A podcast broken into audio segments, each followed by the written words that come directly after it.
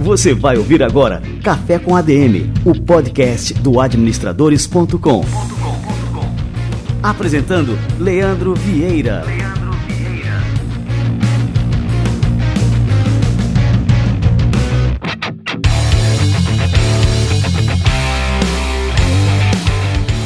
galera, está no ar mais um Café com a DM, a sua dose de cafeína nos negócios. Estamos começando o nosso episódio número 259.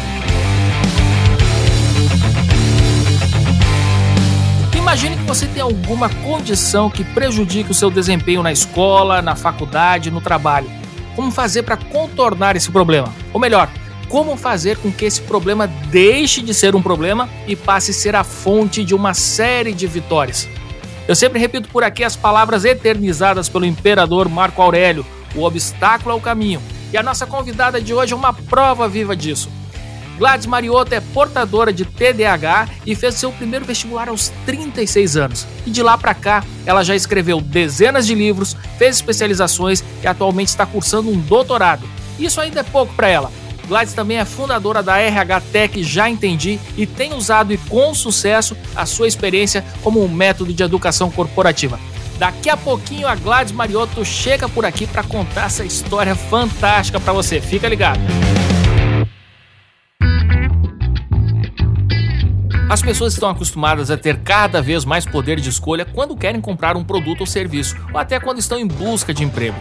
Então, por que seria diferente com os benefícios corporativos? Por que não deixar que os colaboradores decidam como utilizar seus próprios benefícios de acordo com a realidade, interesses e necessidades de cada um? A solução em benefícios flexíveis mais segura que eu conheço no mercado brasileiro é a da Flash Benefícios. Eu vou apresentar aqui três razões para você passar a oferecer Flash para os funcionários da sua empresa. Fique ligado. Primeiro, as equipes de trabalho estão cada vez mais diversas. As organizações estão em busca de pessoas com diferentes perfis para atender melhor aos seus clientes. Na sua equipe, colaboradores com 45 anos de idade trabalham ao lado de outros com 20. Eles podem ter família ou viverem sozinhos, tudo isso influencia na maneira como as pessoas utilizam os benefícios. Se o benefício é flash, a pessoa terá autonomia para usar o seu cartão como quiser, seja para fazer a compra do mês para a família, ou pedir comida, chamar um carro para ir ao trabalho, entre outros usos. Fica bem melhor, né? Em segundo lugar, a sua empresa se tornará mais atrativa para os talentos. O mercado de trabalho, a gente sabe, é uma via de mão dupla. As empresas selecionam os candidatos, mas os melhores talentos também escolhem onde querem trabalhar. E pode ter certeza de que a oferta de benefícios é tão atraente para eles quanto um bom salário. E aí, você vai deixar o concorrente passar à frente e oferecer benefícios flexíveis antes de você? Em terceiro e último lugar, com a Flash o RH oferece até nove benefícios e não precisa ficar em contato com vários fornecedores. É vale alimentação, refeição, transporte, educação, saúde, bem-estar, home office, premiação, vale presente, é muita coisa. Tudo isso pela plataforma da Flash para empresas que é completa para a gestão dos benefícios de um jeito bem simples e eficiente. Para conhecer mais sobre a Flash, acesse flashapp.com.br ou pelo link que eu vou deixar aqui na descrição do programa. Leve a revolução dos benefícios para a sua empresa.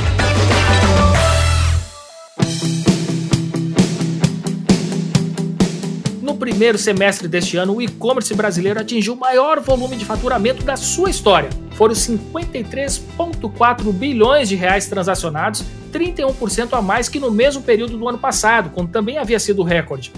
Os números não mentem. Vender pela internet não é só um diferencial, mas uma necessidade para as empresas. Seus clientes estão lá. Para criar e ampliar sua presença digital, o melhor parceiro de negócio que você pode ter é a Local Web. A Local Web conta com um hub completo de soluções acessíveis e fáceis de utilizar que estão ao alcance de qualquer empreendedor. E tudo por preços bem acessíveis. O criador de sites da Local Web sai por a partir de R$ 6,90 por mês. E o serviço de hospedagem custa a partir de R$ 9,90 por mês. Por menos de 20 reais você pode ter uma presença digital completa e gerar mais vendas. Convido você a conhecer a Local Web e a ampliar a sua presença digital agora. Acesse o link aqui na descrição do programa e conheça todas as soluções. Local Web, presença digital para o seu negócio.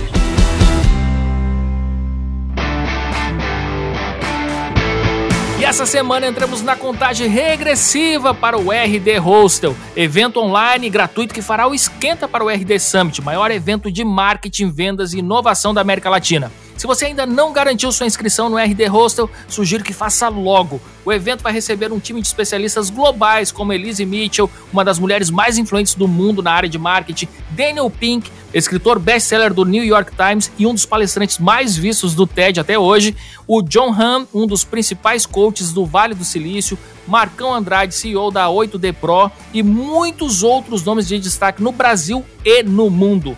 Tudo isso de graça para você. O RD Hostel 2021 vai rolar quarta e quinta-feira agora, dias 20 e 21. Garanta logo sua vaga para ouvir esse time de feras e aprender o que há de mais recente em vendas, marketing, comportamento e inovação. Acesse o link que eu deixei aqui na descrição do programa e se cadastre. E a gente se encontra por lá. Vou estar por lá também, hein?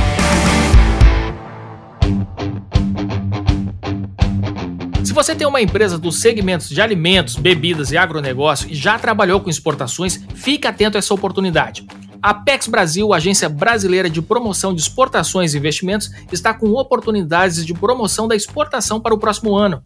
A agência leva a sua empresa para feiras setoriais de todo o mundo, onde você pode fazer contatos estratégicos, fechar negócios importantes e gerar receitas no mercado internacional.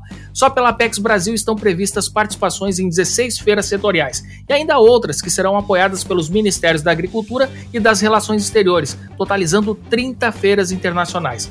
Com o apoio das instituições, você tem acesso a uma estrutura completa para participação nos eventos, incluindo stands, espaços de networking, recepcionistas, material promocional e até tradutor. Se você quer alavancar o seu negócio no cenário internacional, esse é o momento. Para se inscrever e saber mais informações sobre como participar das feiras e valores, acesse o portal da Apex Brasil e se inscreva. Eu vou deixar o link na descrição para facilitar.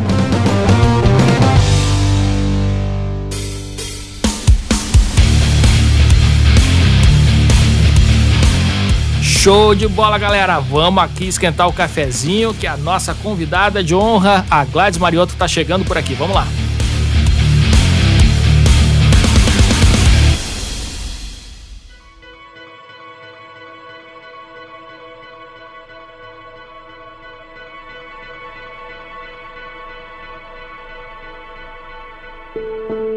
Gladys Mariotto é fundadora da startup de inteligência educacional Já Entendi. Ela é portadora de TDAH e fez o seu primeiro vestibular aos 36 anos de idade e hoje é bacharel em Belas Artes e Filosofia, especialista em História da Arte, Sociologia e Ensino e tem pós-graduações em Neuroeducação e Metodologias tendências e foco no aluno pela PUC-RS. Também é mestre em filosofia e está cursando doutorado em neurociência e cognição. Ela é autora de 40 livros. É palestrante em eventos nacionais e internacionais e já produziu 30 filmes e dirigiu diversos documentários. Ao longo da carreira, ela já recebeu 38 prêmios de inovação, artes e cultura. Gladys Mariotto, que honra te receber por aqui. Seja muito bem-vindo ao nosso Café com a DM. Leandro, muito obrigado pelo convite, muito obrigada pela audiência e pela introdução. Às vezes eu ouço isso e eu falo assim, nossa, será que ele está falando de mim mesmo? Mas estou super satisfeita de estar aqui com vocês e prestigiar o podcast. Que legal, Gladys. E muito mais do que um currículo aqui na abertura aqui, é uma história de vida fantástica, né? E chama atenção, Gladys, porque muita gente é, aqui no Administradores nos procura justamente com essa preocupação, por exemplo, de haver passado dos 30 anos de idade e ainda não ter se encontrado, é, ou ainda pensa em começar uma carreira e pensa que já está tarde demais. E você fez tanta coisa né, depois dessa idade. Então, eu queria começar por aí, né? Quando é que você descobriu que você sofria de TDAH? É, isso é um diagnóstico que, assim, hoje em dia ele é muito frequente, mas antigamente era uma coisa assim que ninguém era pouco difundida, né? E as pessoas às vezes sofriam disso e não sabiam do que se tratava. Né? E como é que esse problema acabou então afetando o seu desempenho escolar e também é, o profissional mais à frente? Na verdade, eu também não sabia, né? Porque, como você disse, antigamente não se falava muito em TDAH uh, eu comecei a perceber que quanto mais pressão eu tinha, uh, quanto mais coisas eu tinha para fazer, mais eu me confundia. E uma das coisas que eu me confundia muito era com horários, sabe? Eu ia no dentista num dia, na verdade estava marcado para outra semana, ou eu ia para uma, sei lá, para um evento qualquer, uma semana antes, uma semana depois, eu fazia muita confusão disso. E aí eu falei, nossa, eu acho que eu tenho uma tal de dislexia, porque é uma coisa que eu sei lá, era uma coisa que eu imaginava que, que eu poderia ter no autodiagnóstico por conta de eu mudar os horários, né? Aí eu fui numa médica, ela é uma psiquiatra com especialização em transtornos de aprendizagem e tal, é, achando que era uma dislexia. E ela, assim, ela me fez pelo menos umas cinco, seis perguntas e imediatamente ela falou assim: você não tem nada de dislexia. Dislexia é uma outra coisa. Você tem déficit de atenção. A questão não é que você troca as datas ou os números, enfim. A coisa é que você não presta atenção no que você está fazendo. Aí eu comecei a perceber isso. Daí ela me deu um questionário e eu respondi, era um questionário imenso, assim, eu respondi, por exemplo, sei lá, 25, 30%, e dali para frente eu comecei a não prestar mais atenção no, no, questionário. Daí ela pegou o questionário e ela fazia as perguntas sobre esse questionário, e eu respondia ao contrário do que eu tinha escrito. Daí ela falou, mas por que isso? Eu falei, ah, eu não prestei atenção. Então foi ali que a gente, que eu percebi que o meu negócio é desatenção. Quando a coisa começa a ficar é, tediosa ou muito longa, eu mudo a estação, né? Então, é, e isso é uma das características do déficit de atenção, né? Aí eu fui estudar, eu fui ler livros e entender, e realmente, assim, quando testes são feitos comigo, o meu déficit de atenção, eu tenho é, déficit de atenção com hiperatividade. É, o déficit de atenção é mais alto que a hiperatividade. A hiperatividade eu consigo controlar. Mas até então, é, eu já tinha estudado pelo menos uns seis anos de faculdade. Né? Eu já tinha feito a minha primeira faculdade, eu já estava no segundo ano da segunda, quando eu descobri que eu tinha déficit de atenção e que a minha questão era essa. Aí foi que eu comecei a perceber isso, né? Eu nunca usei medicação. O que eu uso é entender que eu tenho algumas dificuldades e tomar cuidado comigo. Eu digo que eu sou um perigo. Então, quando eu tenho. Agora a gente não viaja mais de avião, mas teve uma época que eu viajava demais, assim, uma vez, duas por semana até. Então, eu verificava duas, três vezes o meu horário, porque eu sabia que eu estava correndo o risco de perder o, voo. Eu cuido de mim, na verdade. Então, você acabou assim criando é, estratégias para lidar com essa questão né, Gladys? Agora, assim, muita gente, né, acaba não desenvolvendo essas estratégias, né? e aí a, acaba que essa desvantagem, vamos chamar assim, né, se torna realmente um problema. No seu caso, assim, eu acho que é muito comum, por conta da questão de saber, de ter consciência que, que você tem um certo, vamos chamar, eu não quero chamar de problema, né, né, Gladys? É, mas assim, que você tem uma questão com essa com essa história da atenção e acaba que isso atrapalha realmente. Mas a gente sabe também que essa desvantagem, né, em certos momentos, ela se torna também uma vantagem em termos de criatividade, né, em outras atividades que a gente sabe, né, sempre quando a gente tem um ponto fraco, existe um, um ponto forte meio que compensa aquilo ali. É, no seu caso foi assim também, você se descobriu, né, assim, ao mesmo tempo desatenta em algumas questões, mas que isso acabou desenvolvendo outros pontos fortes, outros poderes que você não sabia que tinha? Na verdade, assim, eu não descobri, eu sempre fui criativa e para mim aquilo era natural, né? Depois que eu descobri o TDAH, que eu comecei a estudar, que eu comecei a perceber que realmente eu sou muito mais criativa, porque o ser criativo, ele é buscar várias informações de vários lugares e juntar tudo isso. E para isso você precisa de uma forma especial de atenção. E nessa forma especial de atenção, eu percebo que eu sou diferenciada, né? Mas por outro lado, eu tenho um peso, né? E quando você fala assim, ah, eu não quero dizer que é um problema, eu acho assim, eu que sou portadora, né? Eu acho que é um problema, porque eu tenho, uh, assim, eu tenho várias perdas por conta disso. Por exemplo, ontem eu e o meu marido tínhamos uh, marcado médico, dermatologista, e anotei na agenda, olhei bem o horário, anotei endereço, fiz tudo e fomos lá. E fomos na clínica errada, né? Porque eu anotei tudo errado. Por quê? Porque provavelmente a hora que eu anotei, eu estava pensando em outra coisa.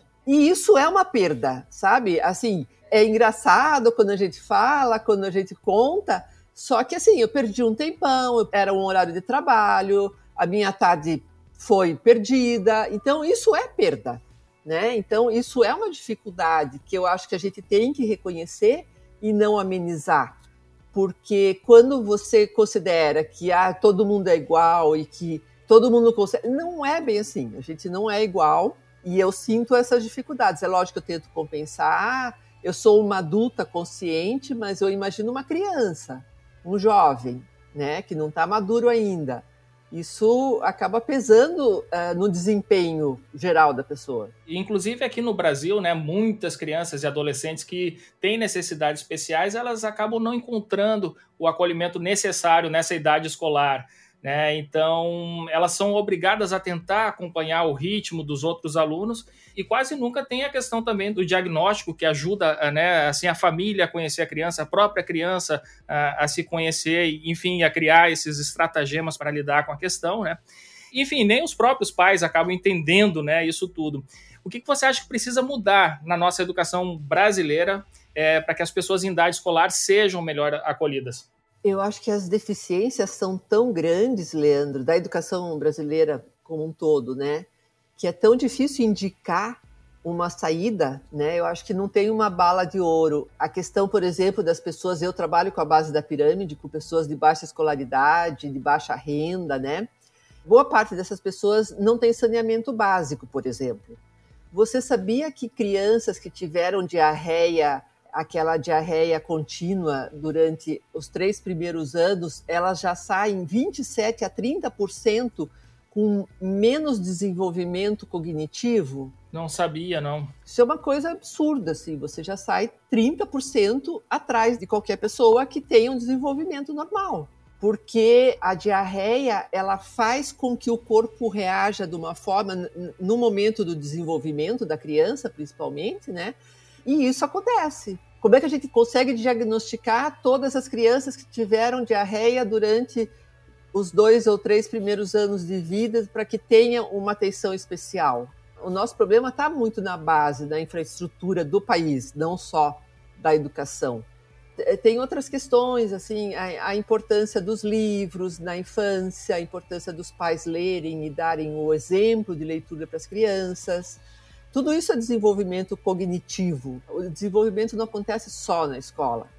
É uma doença geral, né? Quando a gente tem um índice tão baixo de assertividade em questões de matemática e português, por exemplo, que, que os nossos adolescentes saem da escola sem saber as noções básicas de matemática e português, é porque tem um, uma história longa, né, por trás dessa deficiência.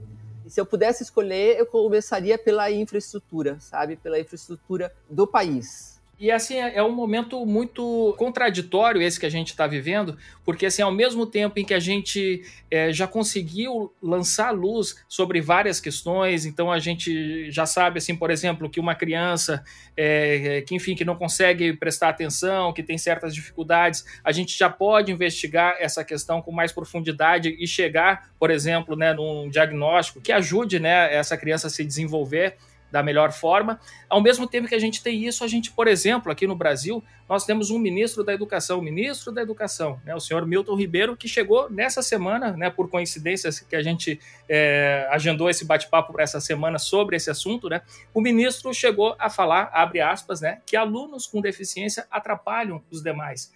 É, então, é um tempo assim muito difícil, né? Ao mesmo tempo que a gente tem a consciência, né, tem uma empatia muito maior, né, na nossa sociedade com relação às diversas necessidades que as pessoas é, podem vir a passar, a gente tem também pessoas, né, inclusive em cargos que são fundamentais né, para o desenvolvimento da nossa nação, que tem essa visão sobre as pessoas que têm né, essas questões. Como é que você avalia é, esse cenário, Gladys? Na verdade, essa fala, eu não ouvi isso que ele falou, mas na verdade essa fala ele reflete muito o que é falado nos bastidores da escola, né? Quando um professor está lá com uma sala de crianças que estão com desenvolvimento com dificuldade e ainda tem uma outra criança ali no meio que está causando algum tipo de alvoroço, vamos supor por uma hiperatividade, uh, a culpa é colocada na criança, né? não na estrutura que existe em torno daquela criança. É como você disse, apesar da gente saber que hoje existem múltiplas inteligências, Que de repente uma pessoa, uma criança que não consegue ficar muito tempo parada durante uma aula ou com pouca concentração, ele é um super esportista, ele é um super criativo, né? Hoje a gente sabe, são antes eram oito inteligências, hoje já chegam a 10, 11 inteligências diferenciadas, né? Então, olhar para essas inteligências, além de pensar na capacitação desses professores. Eu não sei se você já entrou numa sala de aula. Eu nunca fui professora, eu não sou pedagoga, professora de, de crianças, né? Mas eu já fiz muito projeto cultural em escolas. Assim, entrar numa sala de crianças entre 8 a 12 anos, nessa faixa ali que eles estão, não são tão facilmente controláveis, né? essa idade numa sala de aula é super desgastante para o professor, né? Porque é uma desorganização muito grande, né? E os professores acabam se desgastando muito e é natural que eles não consigam tomar cuidado de todas as questões. Então, assim, a importância do professor assistente, que hoje é lei, que é obrigatório, né, para quando tem uma criança autista ou uma criança com qualquer tipo de necessidade especial, né? Mas isso não acontece, né? Mal eles conseguem colocar uma professora dentro da sala de aula, quanto mais a professora como assistente para aquela criança em especial. A gente sabe que os países que investiram nisso são os países vencedores hoje, né? A gente sabe que Singapura, eu não sei exatamente os números e os dados, mas Singapura era um país de terceiro para quarto mundo e quando investiu em, em educação, ele se transformou no que se transformou. Né? Eu acho que a hora que o nosso país e os países em desenvolvimento tiverem essa consciência, é, vai ficar mais fácil para todo mundo, né? não só para a geração que a gente está vivendo, mas para as próximas.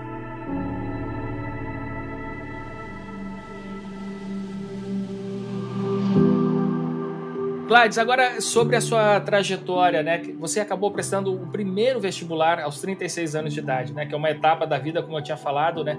É, que muitas pessoas já estão estabelecidas, né? E aquelas que ainda não se estabeleceram se preocupam muito, tem uma angústia muito grande com relação ao futuro. E nessa idade você estava começando e parece que depois disso a coisa engatou, né? Você passou por pós-graduações, por mestrados, está agora no doutorado, escreveu não sei quantos livros aqui, como eu falei, né? 40 livros. É, qual foi esse momento da virada, né? Como é que você conseguiu evoluir tanto e tão rápido e apesar de ter começado é, com essa, essa desvantagem do TDAH?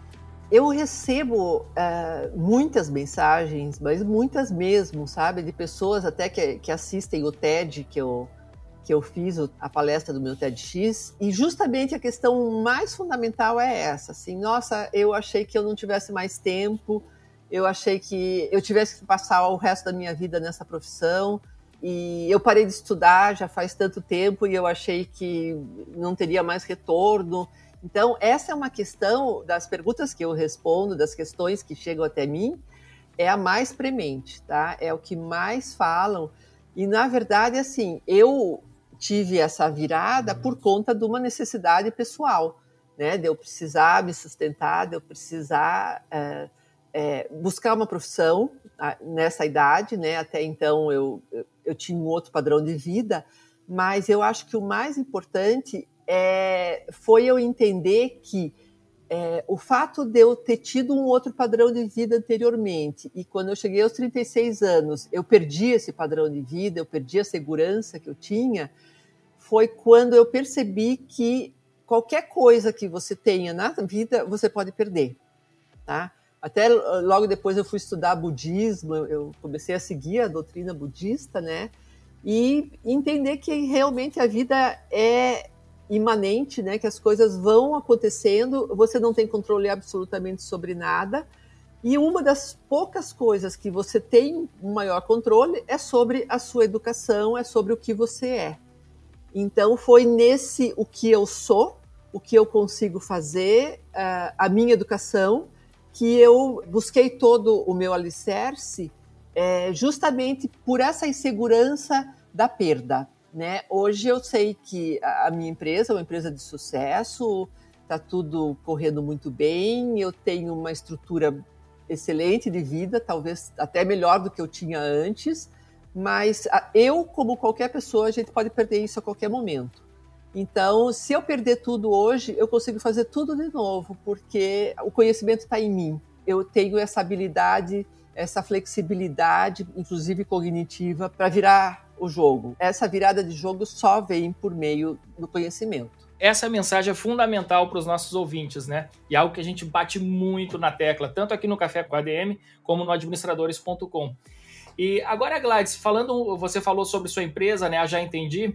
É uma startup que é focada na educação corporativa, né? E que foca é, no público adulto. Quais são os desafios né, de trabalhar com educação junto a esse público, que são pessoas que já saíram da escola, né, e já têm muita experiência, né, uma vivência já sedimentada? A gente trabalha com capacitação profissional para a base da pirâmide, tá? Então a gente trabalha com pessoas, inclusive, que não foram para a escola, né?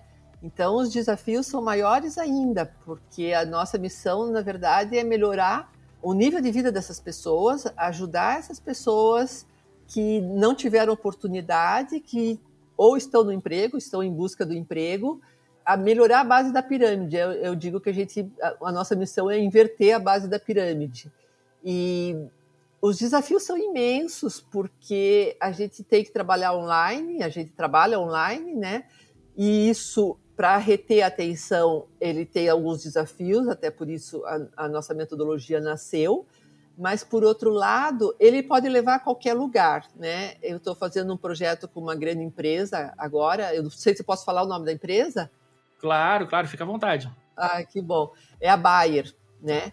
Então a Bayer está com um grande projeto de capacitação para o homem do campo, né? Homem do campo, porque aqui na cidade até a gente pode fazer um, né, uma pós-graduação ou estudar ou fazer um EJA, seja lá o que for, mas o homem do campo já tem essa dificuldade, né? E a Bayer abraçou esse desafio, que eu, a gente ficou muito honrado de estar capitaneando isso, né? E a gente está falando com agricultores do Brasil inteiro para entender suas dificuldades. E olha que bonito a gente poder trabalhar e eles poderem acessar conhecimento né, offline, a gente vai fazer tanto online quanto offline, para pessoas que estão trazendo, na verdade, é o que está desenvolvendo o país hoje, né? Porque o agro é quem está é, mantendo a nossa produtividade, né? O nosso PIB está muito apoiado no agro. Então, imagina se a gente consegue capacitar o homem do campo de forma adequada, né, para que ele consiga escalar melhores lugares, para que a produtividade seja melhor, para que a segurança no campo seja maior.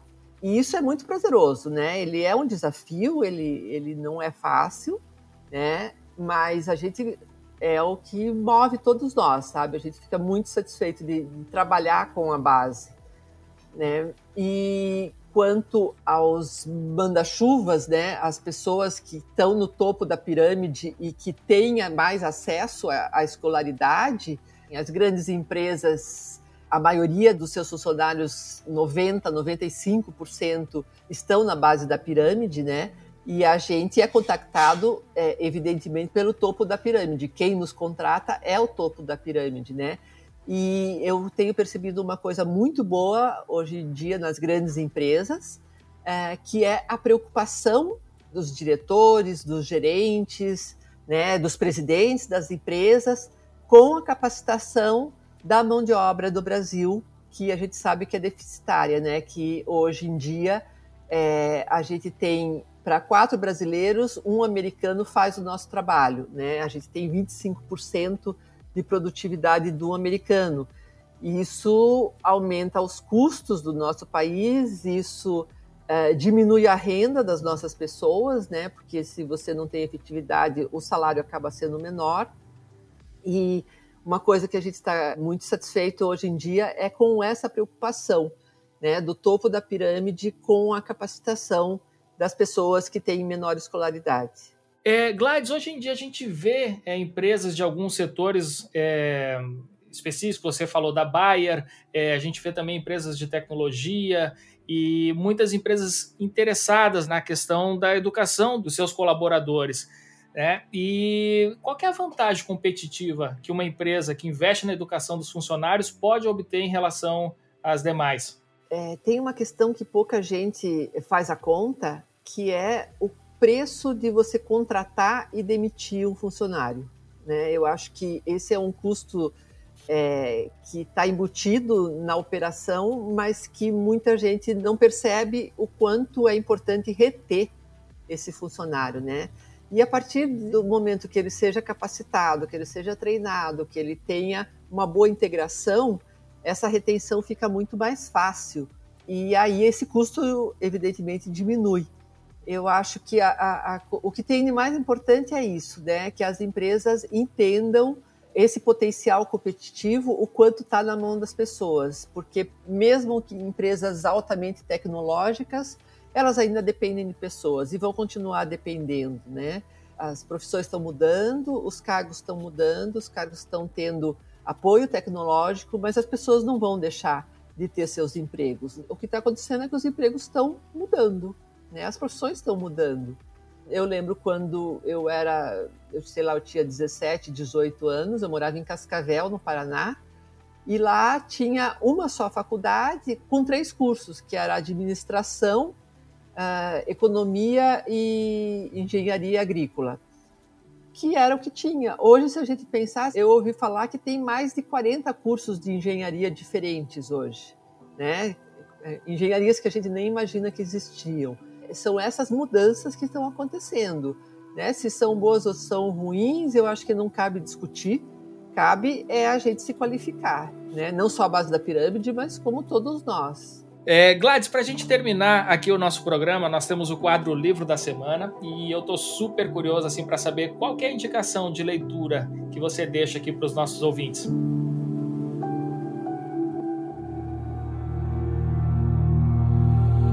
Livro da Semana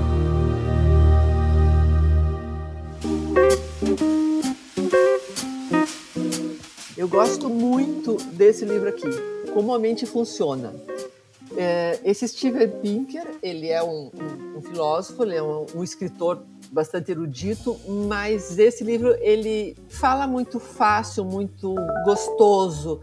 E hoje em dia a gente entender como a mente funciona é fundamental. Essa ideia já está entrando nas escolas, inclusive, para que os professores entendam que mentes trabalham de formas é, diferentes de pessoa para pessoa, que quanto mais a gente entende o nosso funcionamento, melhor a gente consegue é, controlar nossas ações, que eu acho que, na verdade, foi isso que aconteceu para mim partir do momento que eu entendi que eu tenho déficit de atenção, hiperatividade, eu consigo controlar melhor a minha vida. E foi aí que eu comecei a é, entender muito mais como é que o cérebro funciona, como o meu cérebro e como das outras pessoas funcionam, o que, que funciona para mim e não funciona para você. Então, é um livro que não é tão acessível, mas eu acho que faz parte é, do profissional hoje entender como a mente funciona. Livro da Semana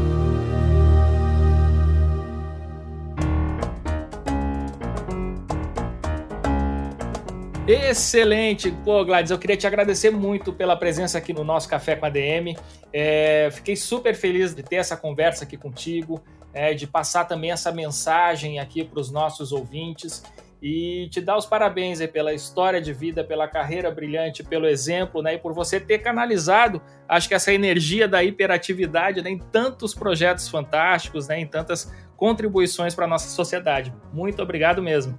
Obrigada a você, Leandro, pela oportunidade. Eu espero que uh, essa nossa conversa ajude mais pessoas. Eu fico à disposição e foi um grande prazer estar aqui com vocês. Valeu, Gladys. Um abraço e até a próxima. Um abraço. Obrigada, Leandro.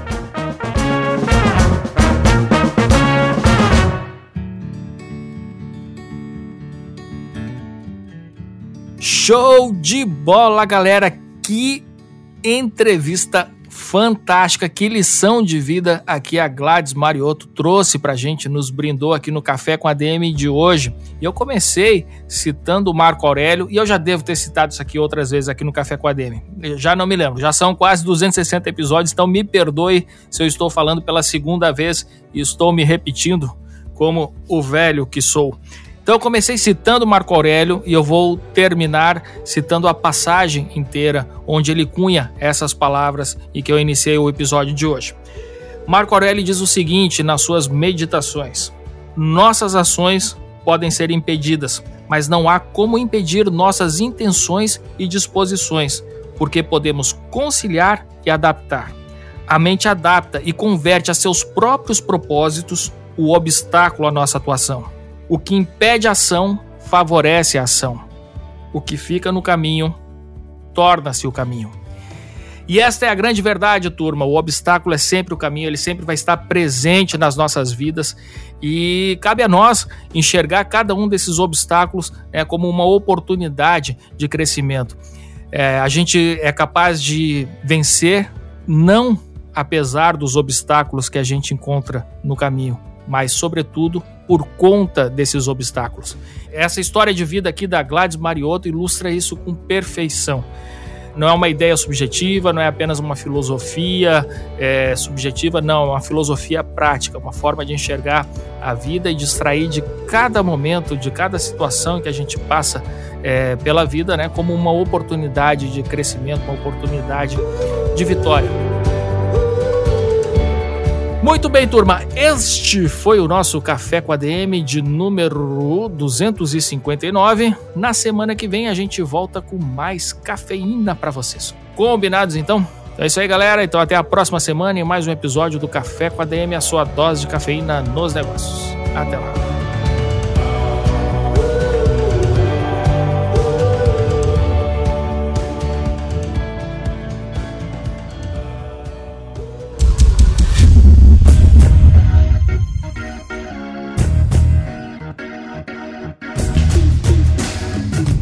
Você ouviu Café com ADM, o podcast do administradores.com.